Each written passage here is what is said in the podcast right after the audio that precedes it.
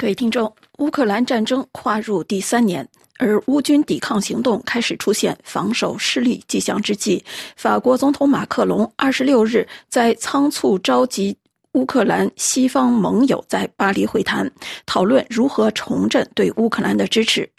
两年前战争爆发初期，因坚持与俄罗斯总统普京会谈的法国总统，在这次巴黎会议上却展现出极大的决心，甚至表示不排除。西方国家应向乌克兰派兵的可能性，而到目前为止，西方阵营虽然一直支持乌克兰军队的抵抗行动，但向乌克兰战场派兵一直是一个各方避讳的话题。而法国此前也从未提及这种可能性，这是否意味着法国乃至西方阵营正做出重大的战略调整呢？马克龙在这次巴黎会议上展示的立场，应该说是针对乌克兰战场形势的一种重新定位。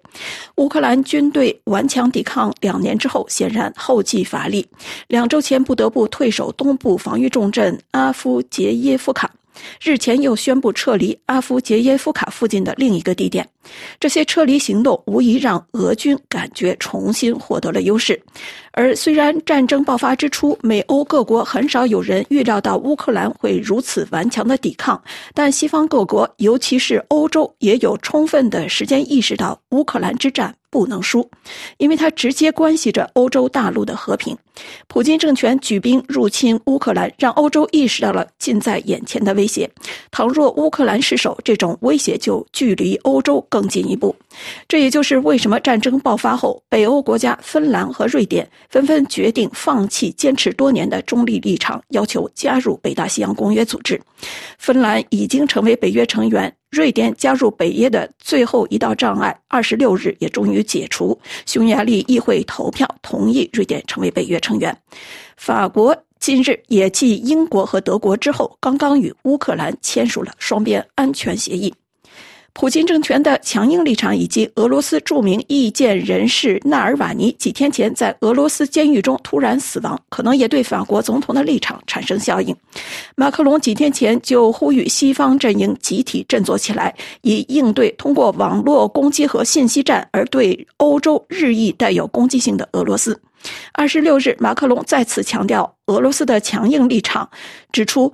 纳瓦尔尼之死以残酷的方式体现了俄罗斯的这种态势。马克龙在二十四日乌克兰战争两周年纪念日当天，在社交媒体 X，也就是前推特平台上贴文表示：“普京领导的俄罗斯不要寄希望于欧洲人会有任何懈怠。”二十六日，面对前来参加会议的美欧二十七国代表，他再次强调，关键是要反驳事态正在失控的印象。重申乌克兰盟友没有厌战，仍然决心要挫败俄罗斯的入侵行动。他表示，必须向普京传达明确的信息：他不会在乌克兰取胜。乌克兰的失败与否与攸关欧洲的安全与稳定。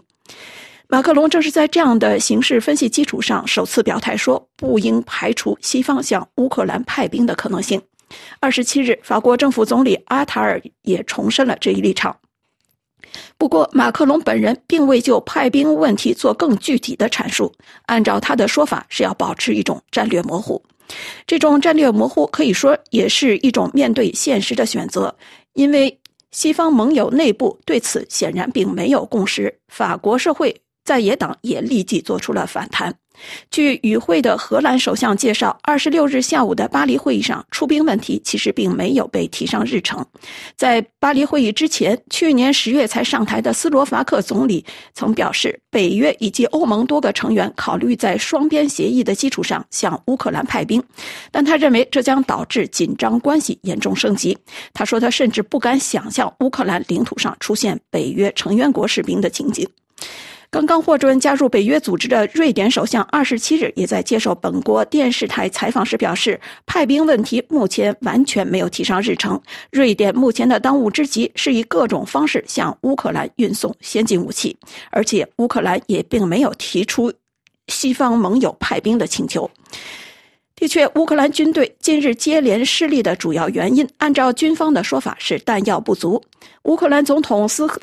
泽连斯基二十六日以视讯讲话参加巴黎会议时表示，欧洲联盟向乌克兰承诺的百万炮弹目前只有百分之三十到位。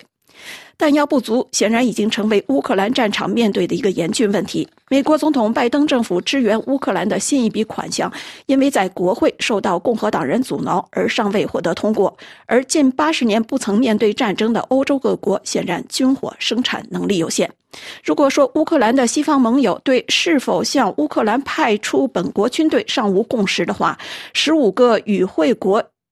二十六日都同意加入捷克提出的集资在欧洲之外购买弹药支持乌克兰的建议。以上是今天的要闻解说。